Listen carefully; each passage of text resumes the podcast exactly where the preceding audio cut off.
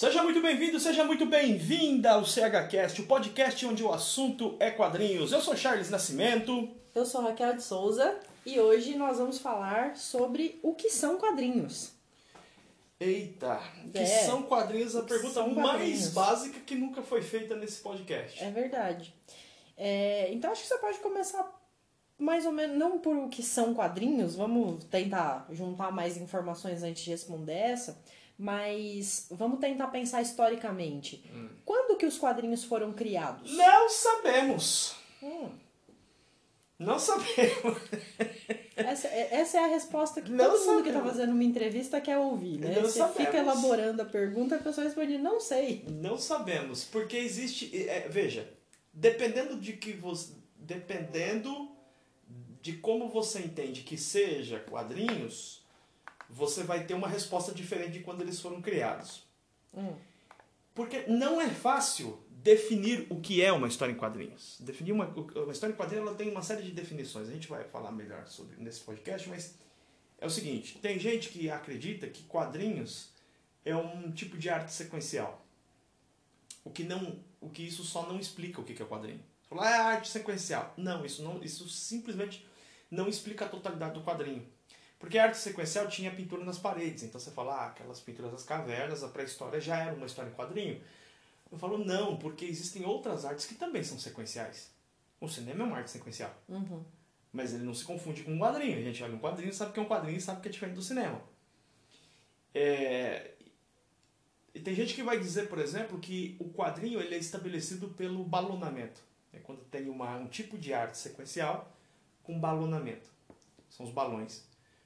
Falo, bom, mas aí você não explica algumas histórias em quadrinhos que saíram na década de 30, por exemplo, onde não tinha balão, tinha uma legenda. Certo. Então você ainda. Então, isso não é quadrinho, por exemplo, tem as histórias do Flash Gordon, um personagem clássico lá da década de 30. O Flash Gordon, em determinado momento, o, o- escritor lá, o desenhista, que era o é, é, Alex Raymond, ele fazia as histórias com, ah, com balão no começo, depois, em determinado momento, ele tira o balão e deixa só legenda. Parece um reducionismo, né? É, definir que histórias em quadrinhos estão relacionadas ao balão. Ou arte sequencial. Você fala assim, ah, quadrinho é arte sequencial. Eu falo, não explica. Já Tem, tem várias outras discussões que a gente pode fazer. O quadrinho é também arte simultânea. Como simultânea? Existem situações, leitores de quadrinho vão reconhecer essa situação, em que você olha para um quadro, você olha para uma página, e aquela página ela não muda o cenário, você só vê o personagem mudando nos quadros. Tá. Ele está numa ação de ação, por exemplo. Sei lá, uma página do Batman, onde você vê o Batman em momentos diferentes na ação, mas o fundo da página, o cenário é o mesmo. Então o que você tem ali não é uma sequencialidade, é uma sequ- sequencialidade com uma simultaneidade. Porque você olha a página e você está vendo o Batman no, no passado e no futuro ao mesmo tempo. Entendi. É uma visão simultânea. Não existe. Você não consegue ah, ver no, no filme ao mesmo tempo o início e o fim da cena. Quer dizer, você pode ter alguns experimentos desse tipo muito, muito pequenos. Uma página de quadrinho ela pode ter 15 quadros, 9 quadros, e você vê o primeiro quadro e a visão periférica vê o último quadro, de repente no mesmo cenário, então tem uma questão simultânea. Certo? Então a, a pergunta onde, é, desculpe, a pergunta quando foram criadas as histórias em quadrinhos, ela é muito difícil de ser respondida porque depende daquilo que você considera história em quadrinho. Eu não considero de maneira nenhuma que ah, as pinturas das cavernas sejam história em quadrinho. Não é história em quadrinho. É um tipo de narrativa sequencial, mas não é quadrinho, porque o quadrinho tem características específicas. Veja só que quando eu pensei nessa pergunta, eu pensei assim, bom, acho que ele vai falar, né, da, da pintura rupestre, vai. E a coisa foi totalmente para outro lado. Eu tinha uma visão que é, a pintura nas cavernas ali já caracterizaria. Mas aí só para deixar assim bem claro, é, eu não sei se existem alguns critérios que não definam, né? Quando que surgiu, etc. É, ou melhor, que não é, explique, né? Quando que surgiu, mas que defina, que dê uma visão de quais são os critérios que compõem uma história em quadrinhos. Esses critérios são discutíveis.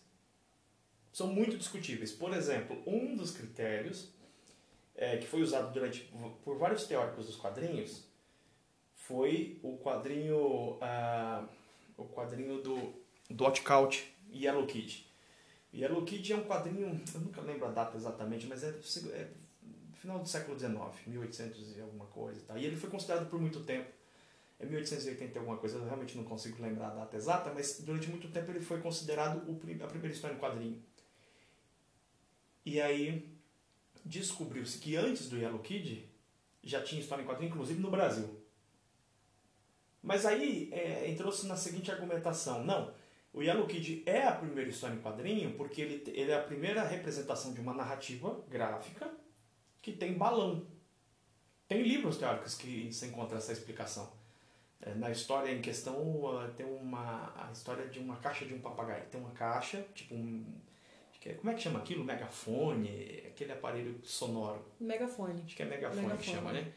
E nesse aparelho sonoro tem uma fala que sai desse aparelho, e essa fala é um balão, e aí quando o menino abre a porta tem um papagaio lá dentro. É uma historinha engraçadinha, né?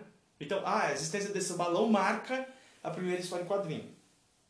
Ah, não, mas acontece que muito antes, né? Tem, tem um livro maravilhoso que mostra isso, que é o Imageria, livro produzido aqui no Brasil, foi lançado pela editora Veneta, e ele mostra que antes do Yellow Kid já existiam histórias que tinham balões.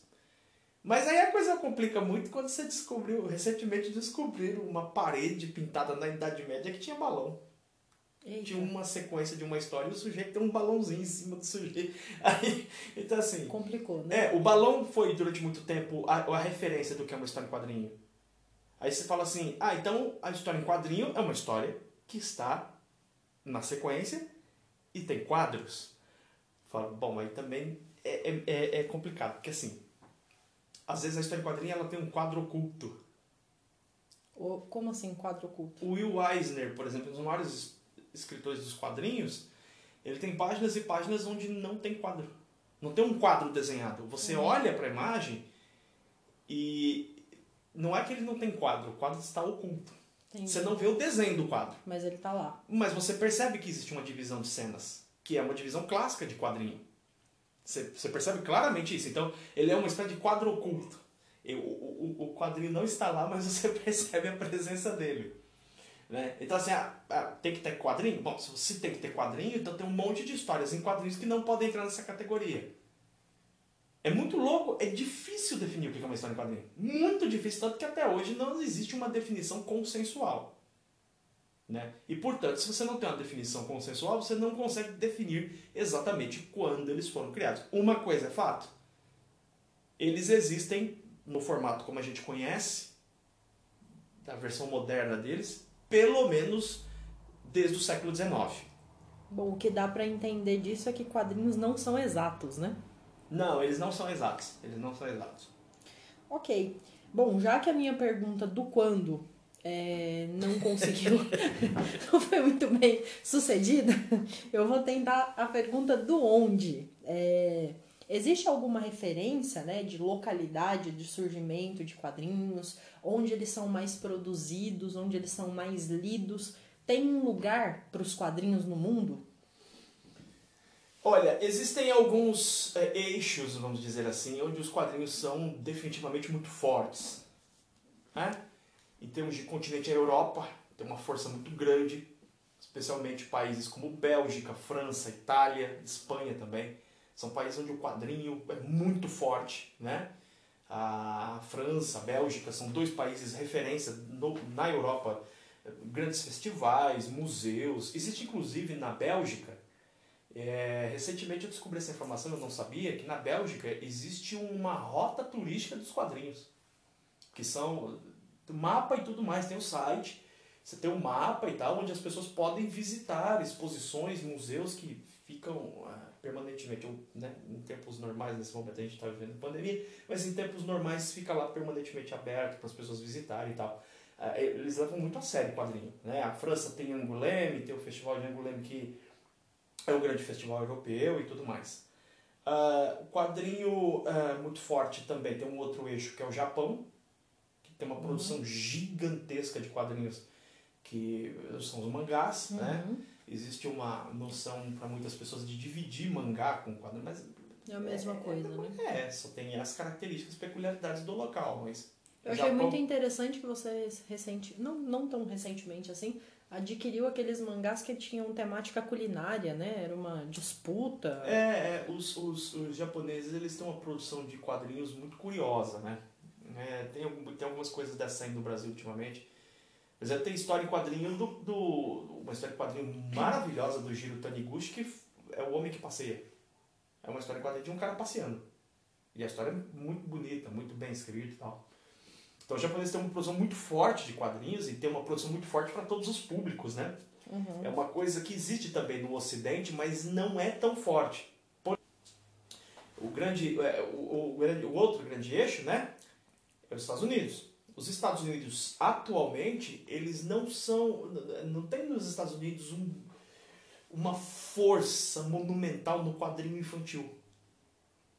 Né? Você tem muita produção de quadrinho juvenil, adulto, mas não tem uma produção de quadrinho infantil tão poderosa como já teve no passado. Existe, mas não é tão poderoso, né? Na Europa, França e Bélgica já tem uma produção bastante forte, bastante diversificada. Japão também. Aliás, o Japão é até mais segmentado. Japão tem quadrinhos, a gente fala hoje sobre inclusão, diversidade de temáticas e tal. Japão tem muito tempo é, mangás de, de, de, de romance de pessoas do mesmo sexo, por exemplo, de várias idades. Tem mangás de adolescentes, menino com menino e tal, tem essa coisa, né? Menina com menina. Então, é, tem esses eixos. Dito isso, é importante lembrar que, para além desses grandes eixos poderosos de produção de quadrinhos no mundo, não dá para reduzir a isso. É, tem- existem quadrinhos, e no Brasil a gente conhece muito pouco ainda, mas tem uma forte produção de quadrinhos na Argentina, produção de quadrinhos na Índia, México tem uma produção muito forte também, e praticamente em todos os lugares do mundo tem, em todos os continentes pelo menos tem produção de quadrinhos. Na África, sem dúvida. E quadrinhos não quadrinho Marvel DC, quadrinho regional mesmo, quadrinho local mesmo, que é produzido com temáticas locais. O Brasil também tem, e o Brasil tem uma produção de quadrinho muito diversificada e poderosa ao longo da, histó- da história. Mas o que não teve, para variar, é um cuidado né, de, de, de manuseio, de manutenção e tal. Agora parece que está começando a surgir um movimento assim, de resgatar os grandes mestres do quadrinho nacional e tal. Mas o Brasil tem uma produção de quadrinhos. O Brasil foi um dos pioneiros na produção do quadrinho moderno, né, com Ângelo Agostini, que escreveu uma história em quadrinho com crítica social, inclusive, falando sobre a corte e tal, lá no século XIX. Mas basicamente é isso, tem quadrinho, tem quadrinho tudo quanto é canto, no final das contas. Teve uma exposição recente é, que tinha, né, a, a trabalhos, né, do, do É, foi uma exposição que teve acho que dois anos atrás, né? Teve lá no, no, no MIS, né? Que foi o Museu da Imagem do Som em São Paulo, foi uma exposição espetacular. Faz dois anos? Eu acho que já faz dois Nossa, eu tô já com faz a noção, anos, então, de recente, não 2018. recente, um pouco É, foi atordoado. 2018, é, foi isso mesmo. Uhum. E, e a gente viu lá, né? Sim, É, coisas do Angelo Agostini. Sim. É, Rafael Botelho foi um outro escritor de quadrinhos no início. E teve muito da ditadura, por exemplo, teve o Pasquim, teve muita gente na- durante a ditadura antes. O Brasil tem uma história forte com os quadrinhos, mas que ainda é muito mal conhecida porque muito dessa produção se perdeu. E agora parece que né, as editoras estão começando a fazer um esforço de resgate e, desses trabalhos, né? legal. É, eu ainda vou continuar aqui na minha tentativa de entender melhor o que são quadrinhos, e aí eu não consigo não traçar comparativos, tá? Então espero não ser ofensiva. Mas vamos lá. É, você citou né, a questão dos festivais né, de quadrinhos, de premiação. Então, você citou um festival na França. É, você fez é, uma associação na primeira resposta né, de que é, o cinema também é uma arte sequencial. É possível, é correto dizer que quadrinhos são um cinema parado? Não. Não, de jeito nenhum. É, existe, existem muitos quadrinhos que eles utilizam de certa técnica narrativa cinematográfica. Por exemplo, se você pega ah, histórias em quadrinhos do Will Eisner, que são lá da década de 40, né? começa lá na década de 40, depois vai até os anos 70 e tal, mas ele tem muita influência do cinema dos anos 30 e 40. A, a, como ele conduz a narrativa, tem uma certa fluência de quadros, angulações que ele usa na página que lembra mesmo né, é, movimentações de câmera, close-ups, esse tipo de coisa. Né? Então tem, tem muita. E isso, é, isso não é uma invencionista dos teóricos. O Will Eisner disse várias vezes que ele era muito influenciado pelo cinema. E é, aí é uma visão minha, tá? Em várias histórias dele eu vejo inclusive um caráter teatral. Talvez essa minha impressão seja pelo fato de que ele foi muito influenciado pelo cinema dos anos 30. Que, eu não sei se eu estou enganado, mas era muito mais próximo do teatro do que é hoje, por exemplo. Né? Uhum. Né? Ele, ele, hoje é mais definida a linguagem cinematográfica do que era nos anos 30. Já estava bem definido nos anos 30, mas ainda tinha né, forte alguma coisa, isso é uma impressão que eu tenho, tá? Da, do cinema. Os quadrin, muitos quadrinistas dos anos ah, 40, 50, 60, 70 tinham muita influência do cinema, por exemplo, expressionista. É o caso de escritores, desenhistas italianos, argentinos, o meu artista favorito, Alberto Breccia, teve uma influência muito grande do cinema expressionista. É, aquele cinema alemão do, da década de 20, né? Aqueles caras assistiram aquilo quando eram crianças e tal, né? Quando eram jovens. É, e, posteriormente, até hoje, tem muita narrativa que é cinematográfica, tenta trazer para dentro do quadrinho através dos cortes dos quadros mais horizontalizados, uma narrativa mais dinâmica, tentando trazer muito do, do clima cinematográfico para os quadrinhos. Mas existem alguns quadrinhos em que a, o ritmo narrativo dele, e aqui eu preciso dizer, o ritmo narrativo ele é muito determinado pelos quadros. Quando o quadrinho, ele, o, o, o tipo de quadro, o design do quadro e a quantidade de quadros por página determina podem ser determinantes se esse quadrinho é cinematográfico ou não. Então tem quadrinhos que são mais estáticos. Tem, tem histórias que elas são mais picadas. Então quanto mais quadros tem numa página, mais lenta é a história? Não necessariamente. Ah. É muito louco isso, porque aí tem uma explicação. É, eu não sei se eu vou conseguir me fazer claro, mas depende de uma série de elementos de como esses quadros estão dispostos na página. Porque é uma conexão entre vários fatores. Depende do texto, do balão e da conexão. É, Batman Cavaleiro das Trevas é um quadrinho que tem muitos quadros por página 16 quadros.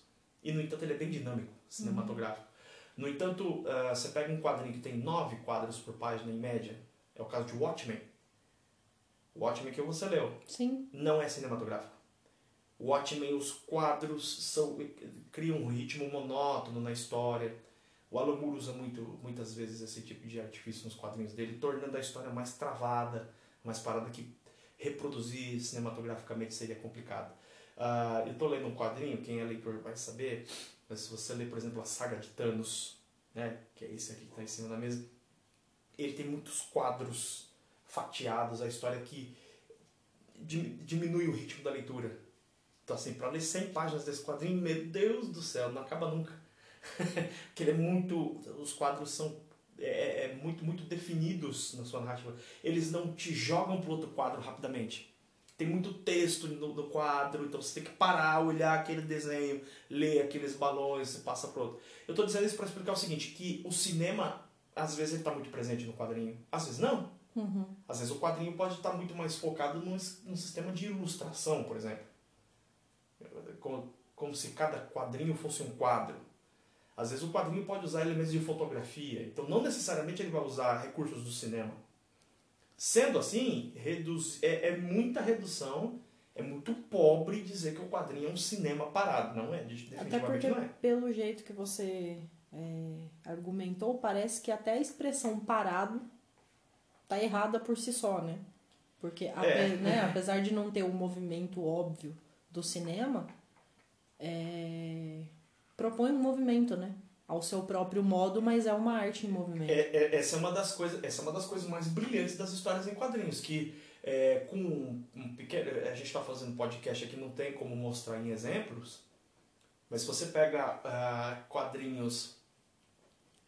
Uh, se você pega quadrinhos, por exemplo, dos anos 40, dos super-heróis, que são baseados, tem muita influência do cinema, eles são mais estáticos do que quadrinhos de super-heróis de hoje. Uhum. Porque o cinema também ficou mais rápido, ficou Sim, mais sim. dinâmico. Sim. Então, o- o- os escritores, os desenhistas, eles buscaram ao longo do tempo é, criar angulações diferentes, criar quadros mais é, estilizados ou quadros mais angulosos para dar uma dimensão de, de queda, ou de movimento, ou de velocidade. Então, é possível aumentar ou diminuir a velocidade de uma história em quadrinho através de recursos como o traço, a linha, ah, o gancho, o último quadro que chama para outra página. Ele coloca uma ação que está em execução no último quadro para você virar rápido a página para ir para o outro quadro. Isso é tudo pensado. Então não dá para dizer que é cinema. Assim, Muito não- menos parado. Muito menos parado. Eu vou continuar aqui na minha saga. Estou. Hoje As minhas perguntas foram infelizes. Estou sendo surrada aqui, mas vamos lá. Eu vou tentar de novo. É, Ok, cinema, quadrinhos não são cinema parado. Quadrinhos é, são literatura? Literatura no sentido tipo romance, assim. É. Não. E eu imagino que essa resposta possa frustrar algumas pessoas que estejam, estejam ouvindo a gente. Não, não é.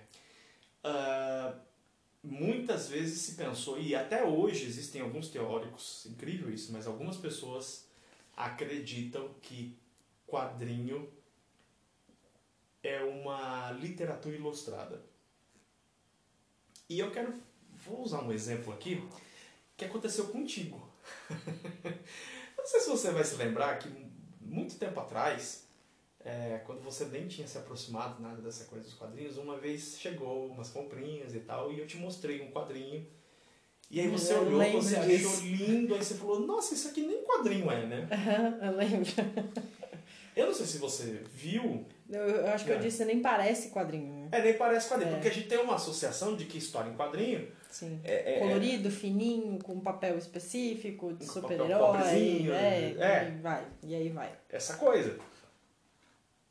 É, E aí acontece o seguinte, exatamente por conta dessa, é, como é que eu posso dizer, desse ranço que quadrinho tem. O quadrinho é definitivamente das artes, ele é a mais marginalizada. E aí por conta dessa marginalização, construiu-se, é, assim, a ideia é a seguinte, olha, quadrinho é tão bom, isso, amantes de quadrinhos começaram com essa história, Entendi. Olha, quadrinho é bom, quadrinho é legal, cara. Ele é tão legal que ele é literatura. Entendi. É como se o quadrinho precisasse de uma justificativa, né? Ele Exatamente. precisasse se ancorar em alguma coisa que é socialmente aceito, que é Exato. nobre, que Exato, é. exato. Entendi. E isso tem- teve força, tanta força, tem força histórica no Brasil. Que em determinado momento em que o quadrinho estava sendo censurado no Brasil, ali década de 30, 40, alguma coisa assim, o Adolf Eisen, que era o dono de uma editora poderosa na época, que era Ebal, começou a produzir quadrinhos, começou a lançar quadrinhos que eram adaptações de obras literárias. Para justificar, naquele momento, claramente tinha uma proposta de: olha, a gente vende quadrinho, mas ó, é, é, é, é literatura, tá? Nós estamos fazendo. E inclusive eles tinham cuidado de dizer lá no final: olha, isso aqui não substitui o livro, você tem que ler o livro. Isso aqui é para fomentar na pessoa o desejo de ler literatura. E até hoje, pra, parece muito estranho, mesmo para leitores experientes, a pessoa dizer assim: olha, eu não leio literatura, ou romance no caso, eu não leio poesia tal, eu não leio teatro, eu leio quadrinho. Uhum. As pessoas, parece que você está meio que decepando a coisa, sabe? Não, não, você tem que ler e tal. O quadrinho ele apareceria como uma simplificação, É, quase que uma coisa adaptada. é, é uma coisa sim, simplória, simplificada. E eu mesmo, eu, eu, eu mesmo tinha essa, eu mesmo tive essa impressão um tempo. E eu só quebrei essa impressão de que o quadrinho era, ele podia ser muito mais do que aquilo que eu imaginava, quando você vai diversificando o seu gosto de leituras. Conforme você vai ampliando as leituras, e aí é- é- não tem escapatória, tem que ler pra caramba, tem que ler muito quadrinho, realmente. Você tem que ler muito e procurar conhecer quadrinhos de diversas matizes, não dá pra ficar só num gênero. Quando você abre o leque e vai realmente lendo muita coisa, você fala, cara, não é possível isso aqui. Nessa história de dizer que isso aqui não é arte ou que não é uma coisa, né?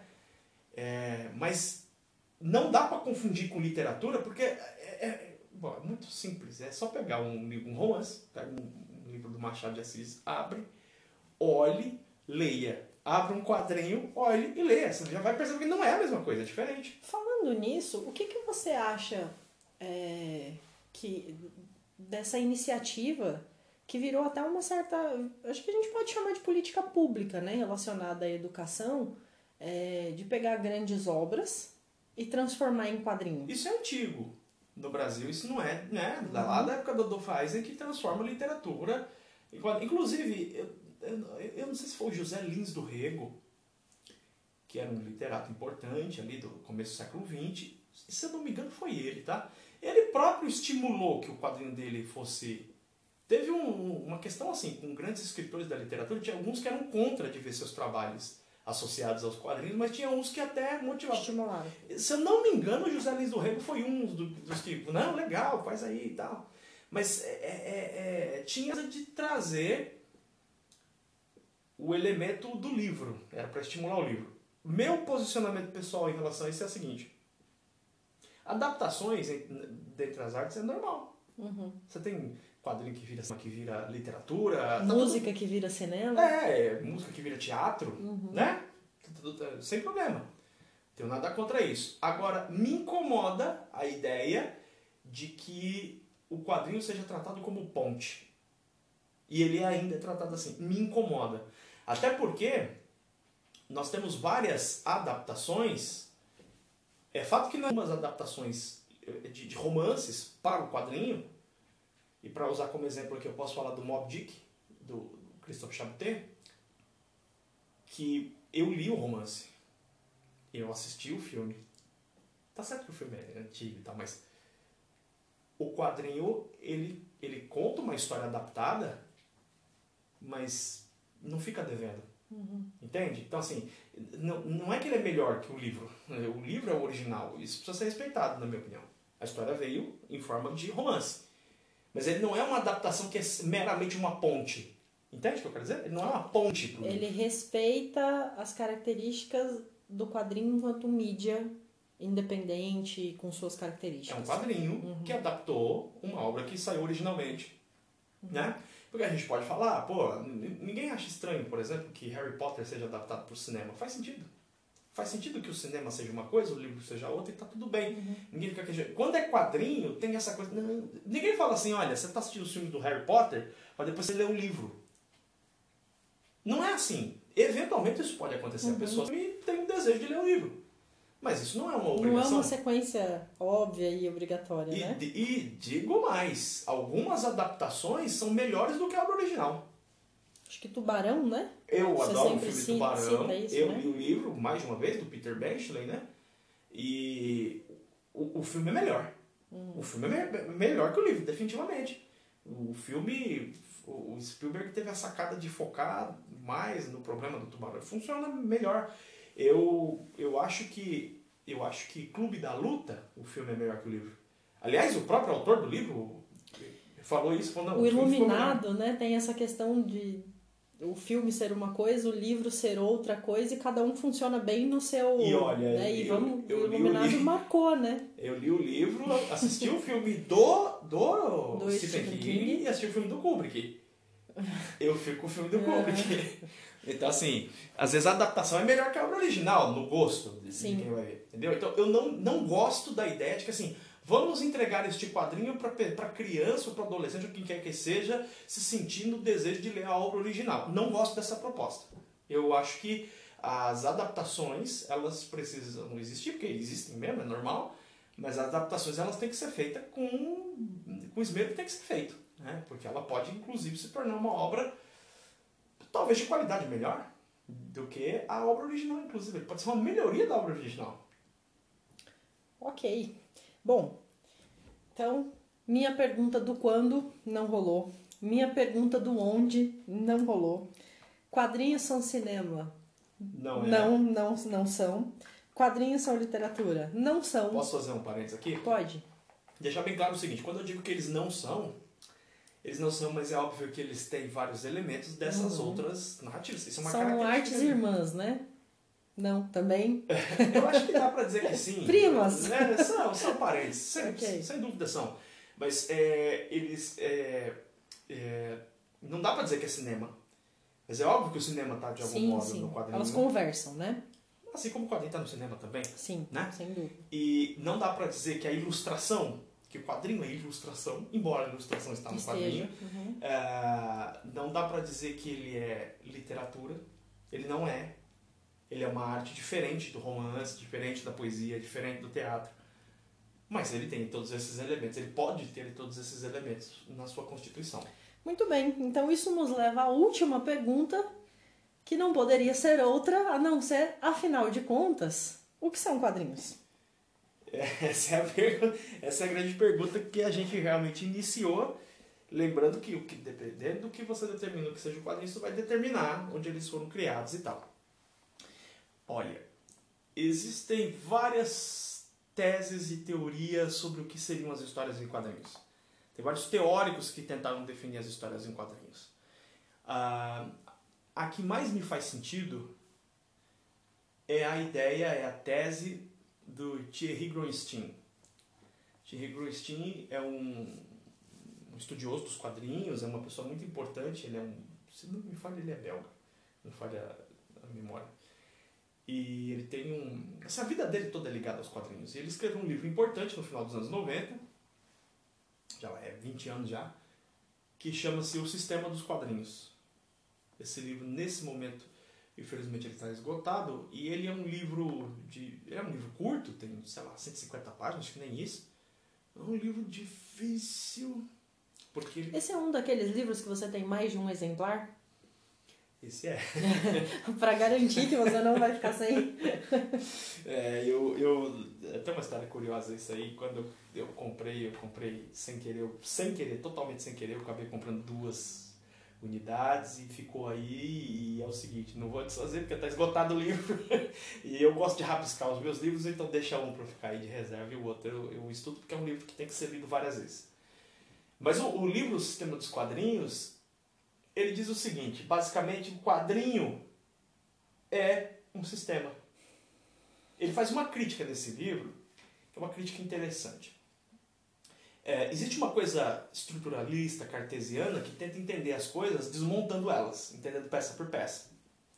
E aí o que, que ele vai explicar é o seguinte, que você pegar uma história em quadrinho e desmontá-la nos seus mínimos é, símbolos, ou enfim, né, imagens, texto, você desmonta tudo aquilo e tenta entender aquilo isoladamente, não funciona. Você não chega a compreender o que é uma história em quadrinho analisando um quadro isolado, analisando um personagem isolado, ou analisando um movimento, uma linha cinética, ou um balão, ou um balão de recordatório. Você não consegue entender o quadrinho assim. O quadrinho, ele, ele tem uma, uma coisa muito interessante, que ele tem uma, uma gama muito grande de símbolos. De símbolos. Por exemplo, eh, a gente aprende isso na escola. Tem o balão de fala, tem o balão de de- Pensamento, de, pensamento sim. tem aqueles balões. Mas isso, isso simplesmente não basta. Olha que interessante, isso não basta, porque às vezes o que numa história aquele design de balão representa uma coisa, em outra história representa outra coisa. Por exemplo, se você vê um balão an- anguloso, cheio de pontas, ele pode expressar que a pessoa está com dor, ou ele pode expressar que a pessoa está com frio, dependendo da história, Um barulho, né? Ou ele pode- coisa quebrando, ou ele pode expressar que a pessoa está gritando, Uhum. um barulho. Como é que você entende? Você entende? Se você deslocar isso, falar, este balão representa isto. Ó, até funciona, mas ele não vai se encaixar em todas as circunstâncias. É, isso me lembra uma história. Acho que quando teve as Olimpíadas na China, Hum.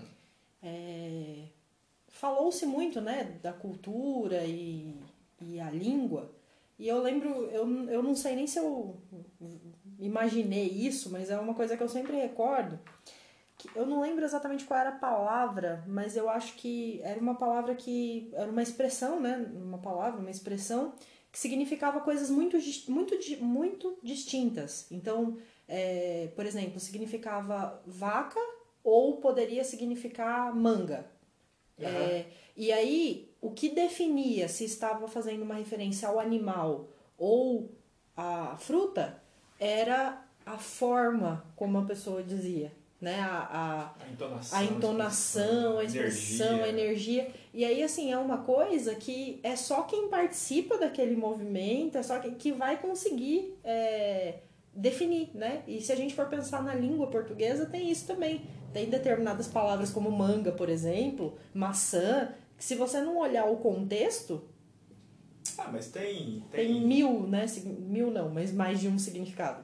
Mas tem outras expressões, né? Você falar pra pessoa, vai tomar banho. É.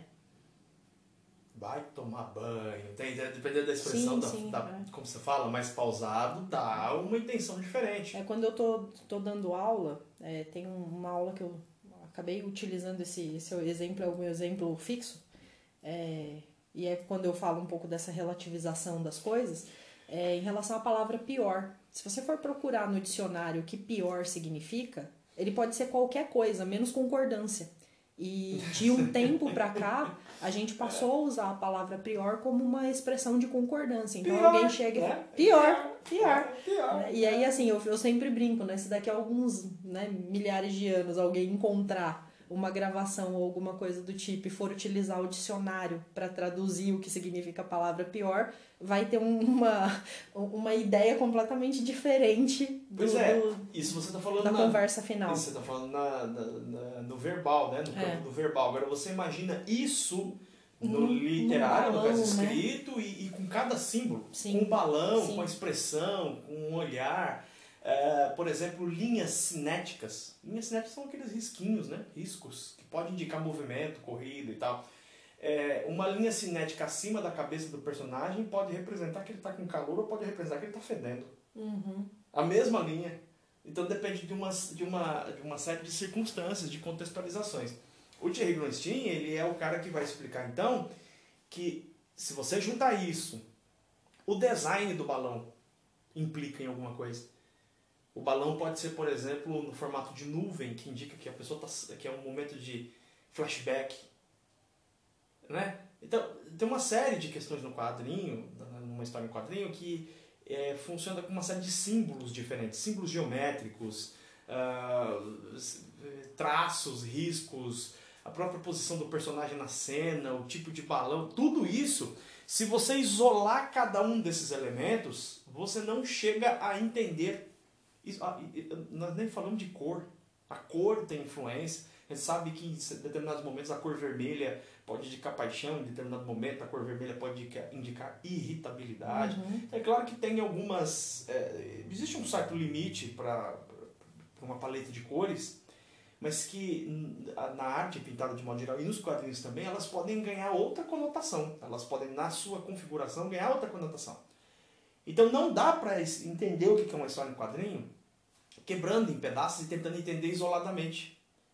Porque só funciona o quadrinho na conexão de todos essas, esses símbolos, essas conexões. Então ele é um sistema articulado. O que é uma história em quadrinho? É um sistema articulado e que, claro, tem as suas características, porque, bem dizer, uma ópera também é um sistema articulado, Uhum. bem dizer, o teatro também é, o cinema também é, mas é, o quadrinho ele tem né, essa especificidade de ser através de imagens que não tem movimento, mas aí tem uma discussão também, porque tem alguns quadrinhos hoje digitais que eles têm alguma movimentação que brinca com animação e as pessoas falam, bom, então é quadrinho, não é quadrinho. Em resumo, ninguém sabe explicar até hoje exatamente o que é uma história em quadrinho. Os limites de explicar o que é uma história em quadrinho, eles são vagos ainda, não existe uma, uma definição fechada, isso é uma história em quadrinho. Eu tenho a impressão que cinema é muito mais fácil, né? No cinema você sabe exatamente, bom, não tem cinema, se não tiver câmera e tal, eu tenho a impressão que o cinema ele é mais facilmente definido, né?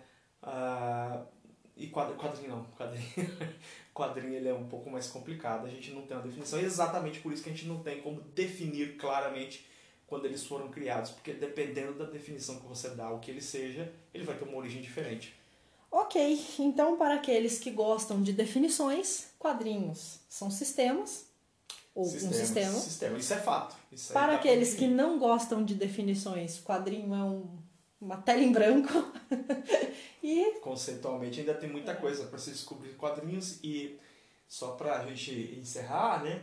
É, toda quadrinho é aquele tipo de coisa tipo português. Quando você está aprendendo regras de ortografia, aí você aprende lá, ah, antes, sei lá, né? Em resumo, você sempre arruma, sempre tem exceção. Tem uma exceção, exatamente. Tem, é esse o ponto que eu queria chegar. Sempre tem exceção. Então, os quadrinhos sempre tem alguma exceção. Você fala, ah, não, então quadrinho é isso. Pode, pode ter certeza que você vai encontrar um monte de exemplos e falar assim, mas pera, aquilo lá não é história de quadrinho? O mais curioso de tudo é que é difícil definir, mas quando você olha uma história em quadrinho, você sabe exatamente que está vendo uma história em quadrinho. Ok, então terminamos assim. Galera, obrigada. Olha, agradeço. E até muito. a próxima terça-feira. Próxima terça-feira, todas as terças-feiras, você tem um novo episódio do SegaCast, o um podcast onde o assunto é quadrinhos. Eu sou Charles Nascimento. Eu sou Raquel de Souza. Valeu, galera. Tchau, tchau. Tchau, tchau.